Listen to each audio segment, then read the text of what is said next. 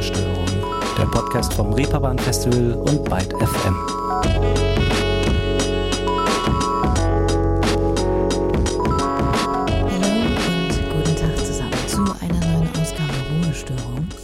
Und heute haben wir ein Thema auf dem Zettel, das im Prinzip alle von uns betrifft. Denn ich gehe mal davon aus, dass wenn ihr diesen Podcast hier gern hört, auf jeden Fall eine gewisse Affinität zur Musik vorhanden ist. Und zwar geht es heute um unser Verhalten, unsere Hör- und Musikgewohnheiten sozusagen. Und keine Angst, das wird jetzt hier trotzdem keine Lehrveranstaltung, bei der irgendwann das Hirn dehydriert, weil das Sujet so trocken ist. Es geht einfach nur mal darum, sich eventuell etwas die Augen zu reiben und zu schauen, was höre ich eigentlich?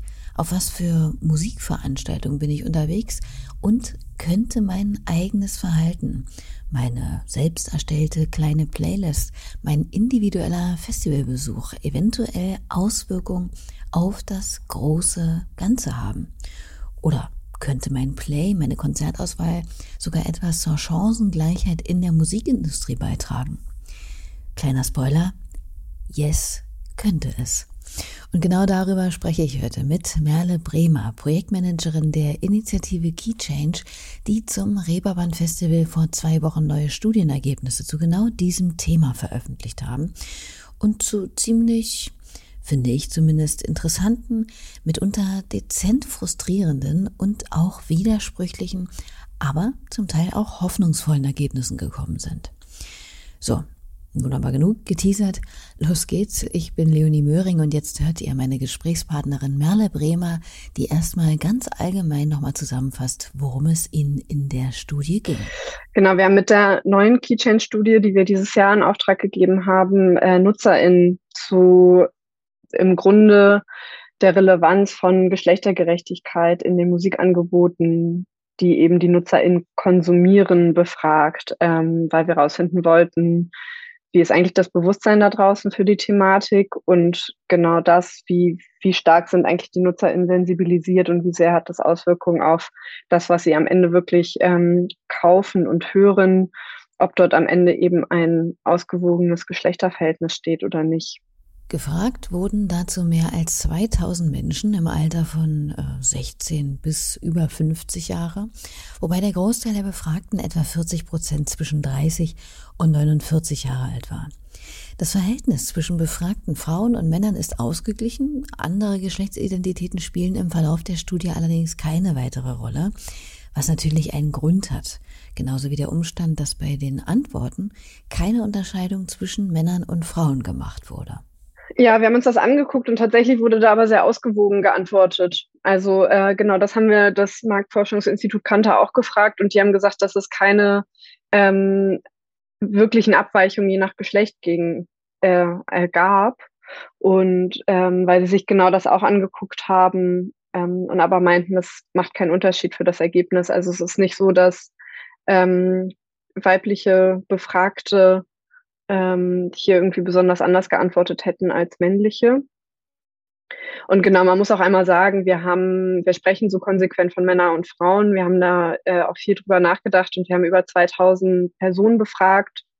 Ähm, und davon haben nur vier Personen eine andere Geschlechtsidentität angegeben. Und das ließ sich dann einfach im, im Rahmen so einer Studie nicht gesondert ausweisen. Also das war dann einfach nicht repräsentativ und warum man auch sozusagen in seinen Antwortmöglichkeiten nur noch Männer und Frauen unterscheiden konnte, war, dass wir ähm, gesagt haben, uns ist bewusst, dass wir damit durchaus eine gewisse Gruppe ausblenden, aber wir ähm, trauen sozusagen der ähm, den Durchschnittsbefragten, die hier nun mal befragt wurden, ähm, noch keine ausreichende Sensibilität zu, äh, wirklich auch in anderen Geschlechtsidentitäten zu unterscheiden. Ähm, einfach mit dem Grund, dass man sich ja sehr stark mit dem Künstler, der Künstlerin auseinandersetzen muss, um das zu wissen. Also man muss ja wissen, dass Sam Smith oder Demi Lovato äh, nicht binär sind, beziehungsweise sich so identifizieren. Du würdest die immer noch männlich und weiblich lesen. Und darum ging es uns. Es ist so ein bisschen, was hört man und was sieht man? Und danach urteilt man. Und wir hoffen natürlich, unser Wunsch ist ja, diese Studie zu wiederholen in zwei Jahren und ähm, hoffentlich dann auch nochmal wieder in zwei Jahren, um wirklich einmal zu gucken, was für eine Entwicklung gibt es da auch und hoffen natürlich in nicht allzu ferner Zukunft eben auch andere Geschlechtsidentitäten mit aufnehmen zu können, weil dann einfach die Sensibilisierung und Awareness dafür ähm, gestiegen ist und Personen das vielleicht auch besser einschätzen können. Ähm, aber genau, das ging uns, also wir haben da viel drüber nachgedacht, aber meinten am Ende, werden Personen einfach immer noch männlich oder weiblich gelesen und dazwischen ist es enorm schwer. Ähm, und ja, auch genau das, was man ja eigentlich nicht mehr will, einfach zu urteilen sozusagen. Klingt plausibel. Und das mal als kleine Anmerkung für diesen Podcast hier. Ich mache es dementsprechend heute hier genauso wie die Studie, beziehungsweise beziehe ich mich ja stetig auf sie und spreche jetzt also vorwiegend über eben Männer und Frauen, natürlich in der Gewissheit, dass das aber nicht alle sind. So, und nun mal zu des Pudels Kern, zu den Ergebnissen der Studie. Wie ich bereits andeutete, habe ich über einige Sachen die Augenbrauen gehoben und auch etwas unglaublich den Kopf geschüttelt. Aber die ganz große Überraschungsbombe ist natürlich jetzt auch nicht geplatzt. Aufs Minimalste runtergebrochen würde ich sagen, dass das Bewusstsein für gleichberechtigte Musikrepräsentanz zwar wächst, vor allem in der jüngeren Altersgruppe, in der breiten Masse jedoch noch nicht angekommen ist. Und zumindest für mich bzw. mein Umfeld gilt, dass das schon irgendwie passt. Denn wer macht sich schon Gedanken darüber, ob er wirklich gleich viel Frauen wie Männer hört, zum Beispiel? Oder ja, ob er genauso viele Konzerte von weiblich besetzten Bands äh, sich ansieht als von männlichen. Wie waren denn Merles erste Reaktionen, als die Studie vorlag? Für mich war das recht erwartbar, dass es so aussieht. Ähm, also mich hat das nicht überrascht. Wir haben ja letztes Jahr schon eine Studie gemacht, wo wir einmal die Branche befragt haben, ähm, um so ein bisschen so ein Bild davon zu bekommen, wie auch da, wie wird eigentlich die aktuelle Situation eingeschätzt. Da war ja schon das Key Finding, dass Männer die Situation durchaus positiver einschätzen oder viel häufiger schon von Geschlechtergerechtigkeit ausgehen als Frauen. Und ähm, auch in der Studie haben wir schon so einen kleinen Ausblick ähm, auf die KonsumentInnen gewagt und das jetzt im Grunde mit dieser Studie vertieft. Deshalb hat mich das nicht so sehr überrascht, dass ähm, es einfach für viele keine große Rolle spielt, beziehungsweise einfach gewisse Altersgruppen noch keine Ungleichheit wahrnehmen ähm, oder eben nicht so stark wie andere Altersgruppen. Und dass gerade die Altersgruppe 16 bis 29 da schon deutlich sensibler ist ähm, und auch da schon durchaus äh, mehr auf Repräsentanz geachtet wird. Das war auch zu erwarten. Das sind ja auch alles noch keine enorm hohen Zahlen, ähm, aber ich finde, so ein Trend ist erkennbar und ehrlicherweise habe ich gar nicht mit mehr gerechnet als das, was wir daraus gefunden haben. Hm, schade eigentlich. Aber so ein grundsätzlicher Struktur- und Sinneswandel kommt halt auch einfach nicht von jetzt auf gleich. Ne? Bei mir hat das Bewusstsein für das Thema auch nicht schon in der Wiege gelegen und hat seine Zeit gedauert. Ich dachte auch, vor allem in meinen Teenagerjahren zum Beispiel, dass ich Frauenstimmen einfach per se nicht gerne höre oder Frauenbands. Dabei ist es natürlich völlig idiotisch. Bands mit Frauen am Mikro oder auch sonst irgendeinem anderen Instrument kamen in meiner Wahrnehmung bei MTV oder im Radio einfach nur unfassbar wenig vor. Und wie heißt es so schön? Was der Bauer nicht kennt, frisst er auch nicht. Aber was sind denn die, ja, die Angebote, die am meisten genutzt werden? Also in Sachen Live-Musik sind es ganz klar die Konzerte mit fast 70 Prozent. Danach Festivals, Musicals und mit etwas mehr Abstand dann Oper und klassische Konzerte auf dem letzten Posten mit nur 10 Prozent. Bei der aufgenommenen Musik, und das hat mich zugegeben etwas verwundert, wird doch noch am allermeisten zu 92 Prozent das Radio als Musikmedium der Wahl angegeben, danach Tonträger und auf dem letzten Posten Musikstreaming. Also nach meiner ganz subjektiven Haltung dazu oder Wahrnehmung ist das ja eigentlich eher umgekehrt. Ich kenne kaum noch Leute, die wirklich sagen würden, dass sie noch intensiv und oft Radio hören. Und dann kommt noch dazu, dass genau da also beim Radio, was die befragten Leute also am meisten hören, laut der Studie nur unheimlich wenig darüber nachgedacht wird, dass da eine extreme Unwucht in der gehörten Geschlechtervielfalt herrscht. Ich meine, wenn es gut läuft, kommen in zwei Stunden Radiozeit auf, sagen wir mal, 16 Songs von Männern oder Männerbands, acht Songs von Musikerinnen. Es gibt natürlich auch noch Hitstationen, da finden sich in der Playlist von 25 Songs gerade mal zwei Frauen.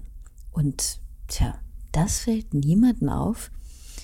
Naja, Merle hat dafür eine recht clevere und einleuchtende, simple Erklärung parat. Ich habe mir das so erklärt, aber das ist auch nur, das ist so meine, das ist, glaube ich, auch so von mir persönlich geschlussfolgert und so ein bisschen wie, wie ist mein Nutzen. Ähm, ich höre zum Beispiel, ich würde auch sagen, ich höre noch Radio, aber ich mache es mir nie aktiv an. Also außer im, ich komme ins Bad und mache das Radio an, so ungefähr. Ähm, und dadurch, dass es für mich persönlich so viel im Hintergrund läuft, ähm, wäre das für mich zum Beispiel auch ein Teil, den ich naja, gut, ich würde das natürlich auch durch meinen Job und durch meine Sensibilisierung würde mir das auffallen, ich würde es hinterfragen, aber wenn ich so drüber nachdenke, wenn Leute so Radio nutzen wie ich, dann verstehe ich das, weshalb es da nicht so auffällt, weil das irgendwie einfach an ist, einfach da ist ähm, und man das irgendwie nicht so hinterfragt hat bisher. Und ähm, das war so meine Erklärung dazu. Ähm, aber ja, ich fand es auch spannend, dass man schon durchaus sehen konnte, da wo, wo Personen wirklich sichtbar sind, nämlich Festivals, Konzerte und so, dass das, ähm, dass da eben auch die Sensibilisierung am größten ist und alles, was man so hört, ähm, ja, da eher weniger. Scheint einleuchtend. Das, was man sieht und wozu man ja auch bewusst hingeht, hinterfragt man natürlich auch schneller, als wenn nebenbei irgendwas vor sich hin dudelt. Eine Musikerin, die sich explizit mal dieses Medium vor einiger Zeit vorgenommen hat, ist Aline Cohn. Und dafür wurde sie in diesem Jahr auch mit dem Key Change Inspiration Award ausgezeichnet. Was genau hat Aline Cohn denn gemacht? Es war genau das, dass sie sich äh, eben hingesetzt hat und ähm, an drei Tagen eben drei Radiosender ausgewertet hat. Und wir fanden das irgendwie sehr, ja, sehr inspirierend. Wir wollten ihr den auch ähm, letztes Jahr schon verleihen, den Preis. Und dann ähm, hat das aber gesundheitlich äh, von ihrer Seite nicht geklappt. Und dann haben wir das halt in diesem Jahr nachgeholt. Und, ähm, und deshalb war sie jetzt auch so ein bisschen, ich war jetzt im letzten Jahr nicht ultra aktiv. Ich habe ein Kind bekommen, was ja auch viel über unsere Gesellschaft aussagt.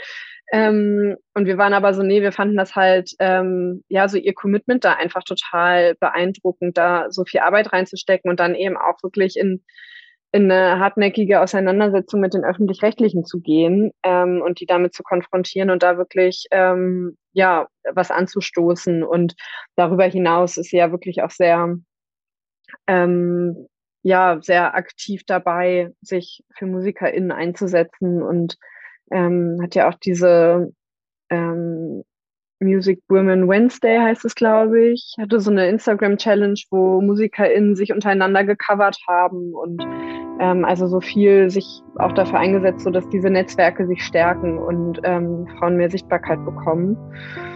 Und das fanden wir sehr gut und das äh, wollten wir gerne ehren.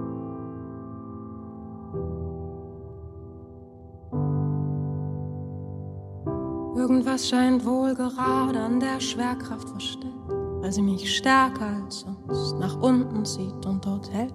Irgendwo habe ich vor kurzem meine Freude verlegt. Vielleicht lag sie am Boden und wurde dann weggefegt. Und auch du hast gesucht, aber nichts gefunden.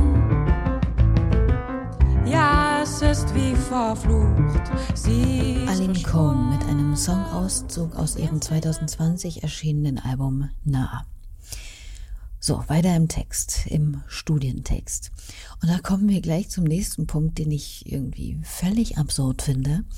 Laut der Erhebung gaben mit 33 Prozent am meisten Leute an, schon mal bei einem klassischen Konzert über die Gleichberechtigung und Beteiligung von Frauen in diesem Sektor, also auf der Konzertbühne, im Orchester oder was weiß ich, nachgedacht zu haben.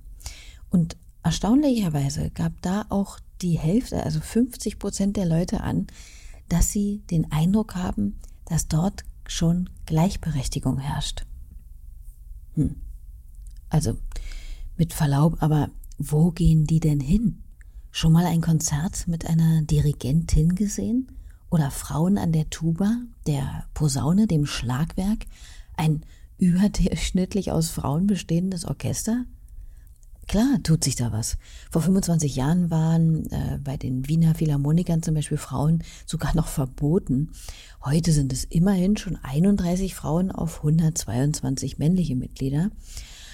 Aber ja, also ich will es jetzt gar nicht so schwarz malen. Generell ergab schon eine statistische Erhebung des Deutschen Musikinformationszentrums, dass der Frauenanteil in Summe in Orchestern mit 47,5 Prozent tatsächlich halbwegs ausgeglichen ist. Aber auch da sieht man dann trotzdem noch, wer das Sagen hat oder meinetwegen die erste Geige spielt und den Taktstock schwingt oder nicht. Ich weiß es nicht. Ich, ich glaube, das ist irgendwie so ein Blindspot. Ich habe echt keine Ahnung. Ich, also weil mich fast hat das auch durchaus fasziniert. Ähm, und ja, also und dann und vor allem finde ich ja dann auch immer gerade, wenn du so Orchester ansprichst, dann finde ich es ja auch immer spannend zu sagen, ja, und, und guck mal, wer, wer spielt denn auch welche Instrumente und so. Also auch da, ähm, ja, sitzen halt an der Geige die meisten Frauen. Und ich meine, es gibt ja inzwischen ähm, viele sozusagen Blind Auditions für Orchester, wo die Leute ja auch wirklich Sockfuß auf die Bühne kommen, damit du nicht schon einen Absatz hörst oder so. Ähm, aber ja, mich, mich hat das, mich hat das auch irgendwie wirklich gewundert, dass da so dass die Meinung da so ist, dass man irgendwie das Gefühl hat, dass es, ähm, es, es sei schon so ausgeglichen. Ich weiß nicht, ob das kommt, weil diese Diskussion überall inzwischen ist. Also ich habe so das Gefühl, man kann sich ja auch dem gar nicht mehr entziehen und das ist ja genau gut und richtig so. Und ich habe manchmal das Gefühl, dass die Leute denken, ja, ach, irgendwie wird da schon so viel drüber geredet. Ja, ich glaube, das ist dann auch schon so. Dann sind die Leute da auch irgendwie schon gleichberechtigt. Nee, eben, eben nicht. Eben nicht, genau. Aber das kann natürlich gut sein. Ne? Dadurch, dass ein Thema mal in den Fokus der Öffentlichkeit rückt, wird auch schneller angenommen, es gäbe keinen Handlungsbedarf mehr. Das ist ja ein bisschen, ja, wie, keine Ahnung, wie mit dem Gendern zum Beispiel. Ein wild diskutiertes Thema, bei dem gern mal behauptet wird irgendwann, dass man ja bald von der ach so korrekten Mehrheit dazu genötigt wird. Dabei lehnen de facto immer noch weit über die Hälfte hierzulande geschlechtsbehutsame Sprache ab. Gefühlte Wahrheiten ohnehin ganz heißes Eisen gerade. Auch bei Festivals fanden immerhin 40 Prozent, dass Frauen genauso oft auf den Bühnen zu sehen sind wie Männer. Das mag vielleicht für das Reeperbahn Festival zum Beispiel stimmen, aber unterzieht man diesem Gefühl mal dem Realitätscheck, so kommt heraus, dass der Trend zwar positiv ist, aber in diesem Jahr immer noch nur 16 Prozent Frauen fürs Festival gebucht wurden. Und wenn man die Großen nimmt, wie das Rock am Ring oder Hurricane, ja, da musst du dir mitunter eine Lupe nehmen, dass du im Line-Up irgendwo in der vierten Reihe mal eine Band findest, bei der eine Frau am Start ist. Naja. Und nun wieder äh, zu etwas anderem bei der Studie, was mich auch am und vielleicht sogar am meisten irritiert und vielleicht auch ein bisschen frustriert hat. Obwohl laut der Keychain-Studie 57 Prozent der Befragten angeben, dass sie glauben, mit ihrer Kaufentscheidung Einfluss auf die Gestaltung von Musikangeboten nehmen zu können, so ist nicht mal die Hälfte willens, zukünftig mehr auf ein ausgewogenes Verhältnis bei der Wahl von Live-Musikveranstaltungen zum Beispiel zu achten. Das ist doch verrückt. Man weiß, man könnte etwas ändern, indem man bewusster konsumiert zum Beispiel, hat aber im Grunde genommen dann doch keinen Bock, es durchzuziehen. Warum? Ich habe immer den Eindruck, das hat so ein bisschen was damit zu tun, seine Komfortzone zu verlassen. Und ich glaube, das hängt so sehr damit zusammen, wie offen sind Leute für neue Musik und andere KünstlerInnen. Weil ich glaube, dadurch, dass man so sehr, ähm, also und auch da ist es einfach viel, schließe ich daraus, wie, wie es so bei mir war, ähm, dadurch, dass ich irgendwie viel mehr männliche Künstler in der Vergangenheit gehört habe oder auch so, wenn ich auf, naja, als ich angefangen habe, mich mit Musik zu befassen, bis sozusagen jetzt, gab es da einfach immer viel, viel mehr männliche Künstler. Und ich glaube, es ist immer so ein bisschen so dieses, blöd gesagt, neue, ungewohnte, was ja totaler Quatsch ist, ähm, weil da ist ja ganz, ganz viel tolle Musik da draußen und ganz, ganz viel tolle ähm, weibliche Musikerinnen, die es sich total lohnt zu hören, aber es ist so ein bisschen so dieses, wie bin ich denn gepolt? Habe ich eigentlich Lust auf neue Musik? Und habe ich eigentlich auch Lust, mich sozusagen aktiv damit auseinanderzusetzen? Habe ich eigentlich Lust, aktiv diese Entscheidung zu treffen, wenn ich Musik höre, ob die Playlist jetzt ausgewogen ist oder nicht? Ich glaube, das ist so ein bisschen ähm, dieses, man macht nicht so quasi Kopf aus Musik an, sondern man muss sich dann halt auch damit auseinandersetzen. Ich meine, natürlich ist es, es ist ja nun mal Arbeit, das wissen wir ja. Ähm, und ähm, die muss man dann halt machen. Und ich glaube aber so ein bisschen, dass da so das, das Verhalten herkommt. Und das ist ja so ein bisschen das, was, was ich persönlich immer versuche zu sagen. Ey, du kannst ja weiter deine ganzen Lieblingsbands hören. Hör sie dir alle an, aber hör bitte auch, was da draußen noch so ist. Es geht ja nicht darum, irgendwas wegzunehmen, sondern nur was dazuzugeben. Ähm, und ja, und einfach da irgendwie ein größeres Bewusstsein zu schaffen so erkläre ich mir das, ähm, dass ich mir irgendwie so ein bisschen vorstellen kann, für die Leute ist einfach Musik hören so ganz viel Komfort und man macht das einfach an und man hört das, was einem gefällt. Ähm, und dann so dieses, ah ja, will ich mich eigentlich in dem Moment mit ähm, so einer so einer Frage auseinandersetzen oder so einem Thema. Ähm, und ich glaube, also ich weiß auch nicht warum, ich glaube aber aus irgendeinem Grund gibt es da einfach immer noch so ein bisschen so eine so eine kleine Zurückhaltung mit, ja, mal gucken, ob mir das dann eigentlich genauso gut gefällt. Ja, natürlich, weil da sind tolle Künstlerinnen, aber ja. Ja, und davon kann man sich zum Beispiel einen guten Eindruck verschaffen, wenn man sich den KünstlerInnen-Roster anschaut, den Key Change zum Beispiel mittlerweile aufgebaut hat. Da sind unglaublich viele talentierte MusikerInnen äh, gelistet. Dazu zählt zum Beispiel Mariah Woods. Die amerikanische, seit acht Jahren allerdings in Polen lebende Musikerin wurde jüngst erst in die Keychange-Familie aufgenommen und hat gerade ihre neue Single Old Friend ihres kommenden Albums Human veröffentlicht. Sehr hörenswert, wie ich finde. Hello, old friend, I know we haven't spoken since I found a different way to keep my head on straight. Well, I hope that you will understand. I'm learning how to swim,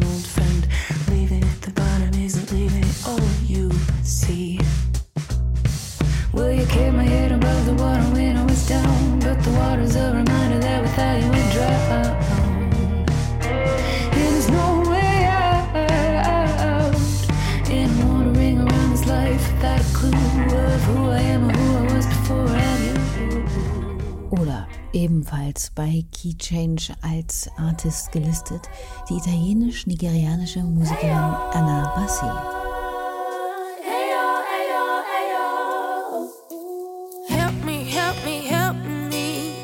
Is there a place for me? Help me, help me, help me.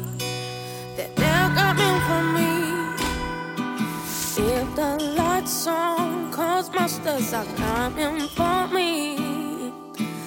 Don't close the door behind you, they're coming for me. Help me, help me.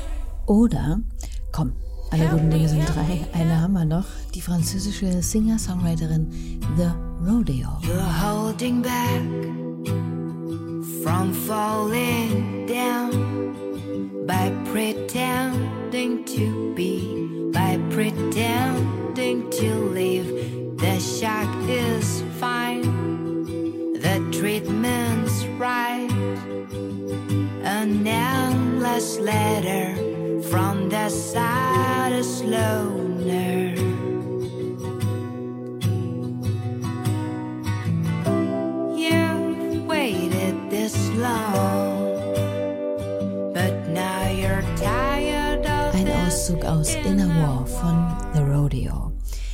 Und die drei Gehörten sind natürlich nur ein winziger, winziger, klitzekleiner Bruchteil von all den KünstlerInnen, die es sich wirklich mal lohnt anzuhören.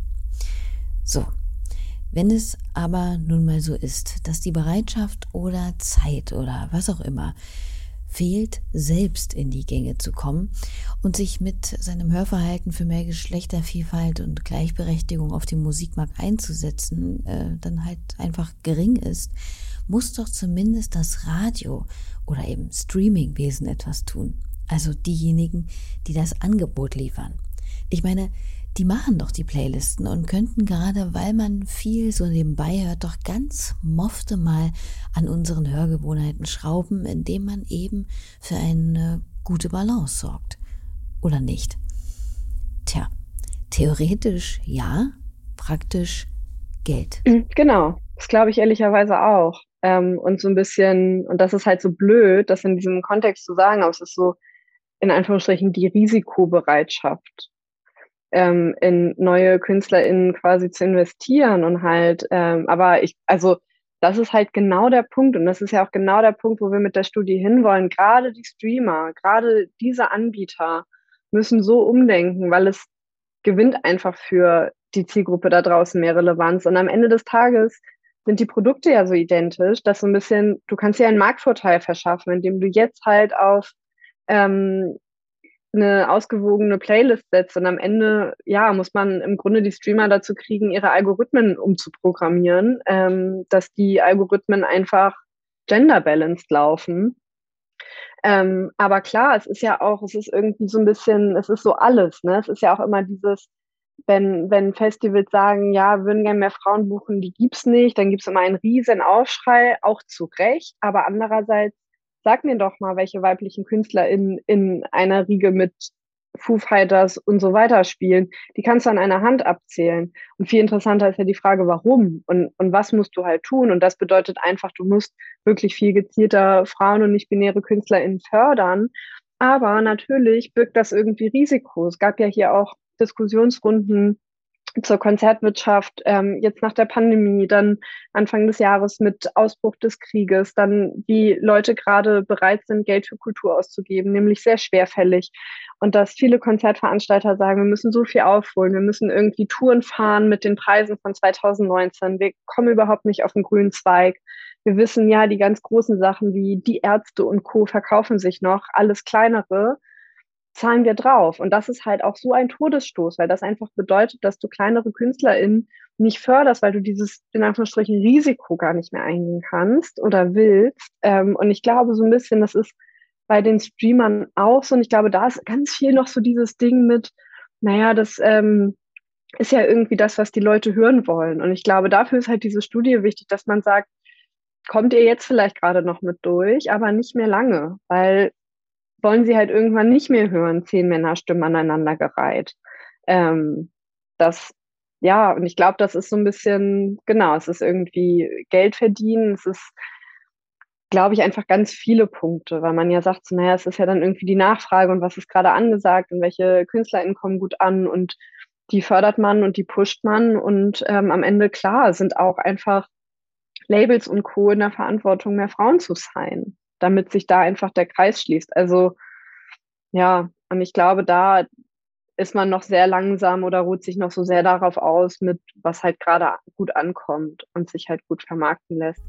Aber ganz ehrlich und auch auf die Gefahr hin, dass jetzt ein großes Augenrollen losgeht, wäre dann nicht tatsächlich eine für alle gleichermaßen verbindliche Quote die Lösung, sodass der Wettbewerb eben für alle gleich ist und wenn man Musiker drinnen mehr streamt oder sein, in sein Booking aufnimmt, die eben noch nicht so ziehen können, wie die Ärzte zum Beispiel, für niemanden ein Nachteil entsteht. In der Studie gibt es darauf eine Tendenz, nein, bitte keine Quoten. Woran liegt es, dass das Wort Quote so ein Begriff non grata geworden ist? Grundsätzlich macht sie doch eigentlich nur Tabula rasa. Also ich meine, wie sollen Frauen bitte stärker repräsentiert sein oder wichtige Plätze einnehmen, wenn alles, die Line-ups, die Konzertsäle und Playlisten, sorry, aber mit Männern vollgestopft sind? Warum wehren sich auch Frauen aus Merles Sicht denn so viele gegen eine Quote? Das war ja tatsächlich auch schon Ergebnis in unserer letzten Studie und das war zum Beispiel was, was mich überrascht hat, ähm, dass halt so viele äh, oder dass die Quote einfach so gespalten gesehen wird und dass das ziemlich, genau, Tendenz sind eher mehr dagegen als dafür. Und ich glaube, weil das nicht richtig kommuniziert wird oder nicht deutlich ist, was die Quote macht. Also ich finde, so wie Quote in der Öffentlichkeit diskutiert wird und ähm, in, in Politik oder großen Aufsichtsräten oder wo auch immer, ist das ja auch, klingt das immer total kacke klingt das einfach so mit, ja, da setzen wir eine Frau rein, weil wir müssen ja eine Quote erfüllen.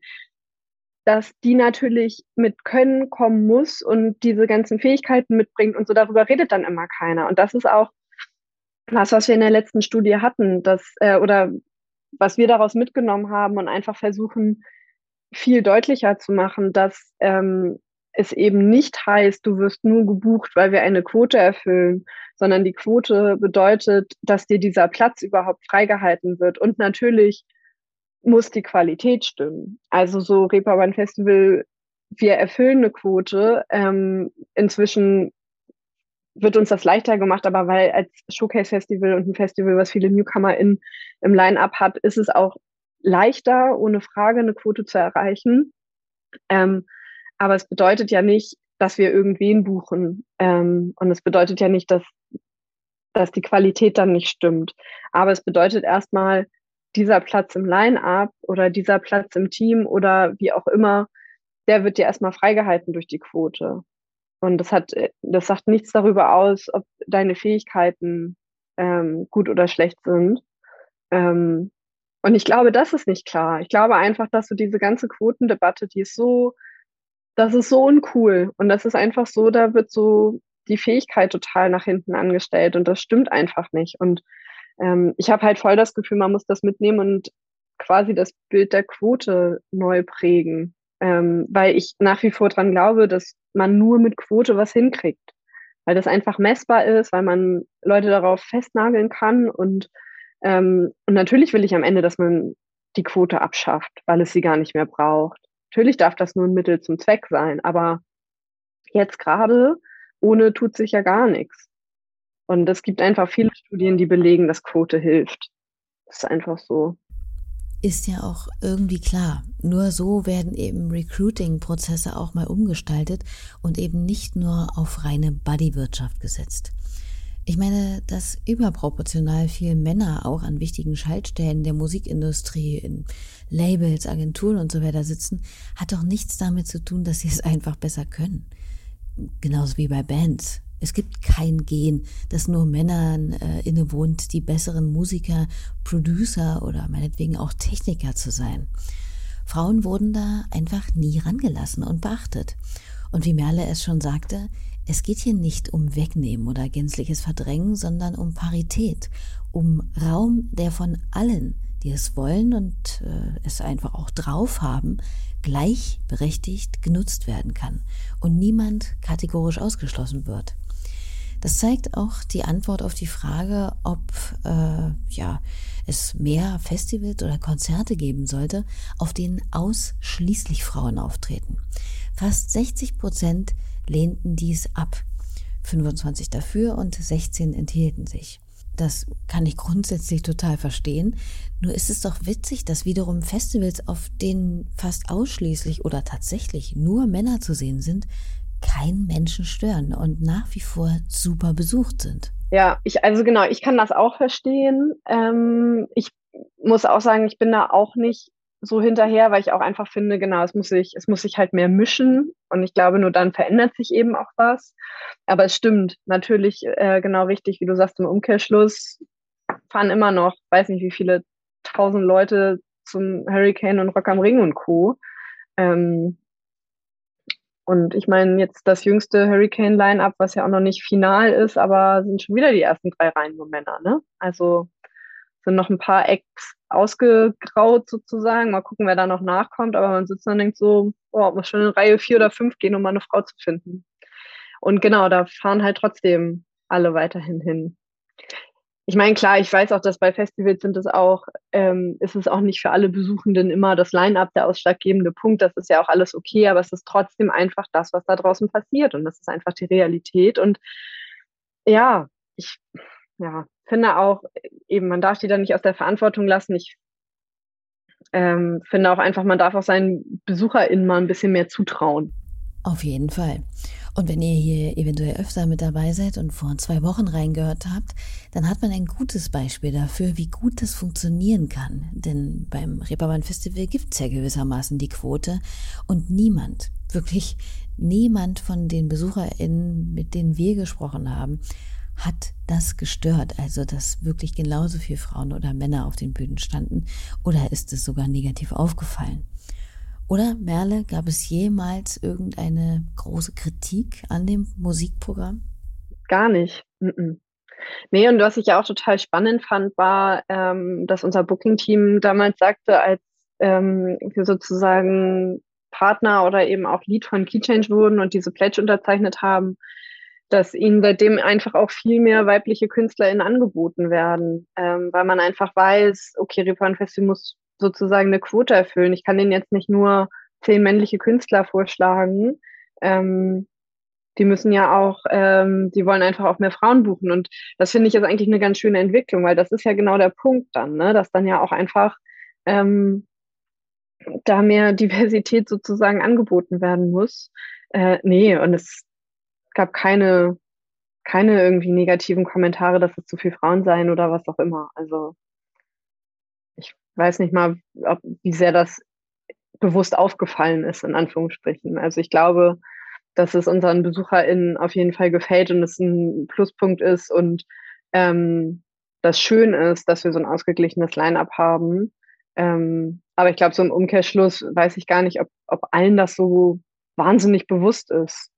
Ähm, was ja aber auch dafür spricht, dass es, also genauso muss es ja sein. Es muss sich ja dann einfach ergeben und sich natürlich anfühlen und es funktioniert dann auch.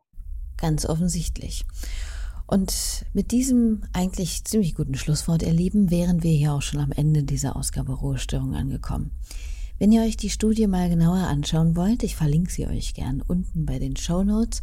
Und ansonsten lohnt äh, es sich, wie Merle es auch schon sagte, ab und an auch mal einen Blick in die eigene Playlist, den eigenen Konzertkalender zu werfen. Man sieht ja manchmal wirklich nur das, was man weiß. Und dann kann man auch etwas ändern und eventuell sogar bewirken. Ohne, wohl bemerkt, dass der Spaß verloren geht. Ich bedanke mich auf jeden Fall mal wieder bei meiner versierten Gesprächspartnerin Merle Bremer und natürlich bei euch fürs Zuhören, Abonnieren und Kommentieren dieses Podcasts hier. Wir hören uns nächste Woche wieder, dann mit den Gewinnern des diesjährigen Anchor Awards, Cassia, im Gespräch. Bis dahin, macht's wieder Herbst, treibt es bunt und habt es gut. Tschüss. But I know you can handle that. Even though you can't take it back, open up your eyes. It's written in the sky. Soon enough, it is falling down. Like the rain in the dirty clouds, open up your mind. We run out of time. Don't care about the system. Won't join in their lies. I ain't gonna listen. My world is all mine. Don't look at their listings. Won't pay off their fines. I ain't gonna fit in a world that ain't mine. I am the futurist that don't get.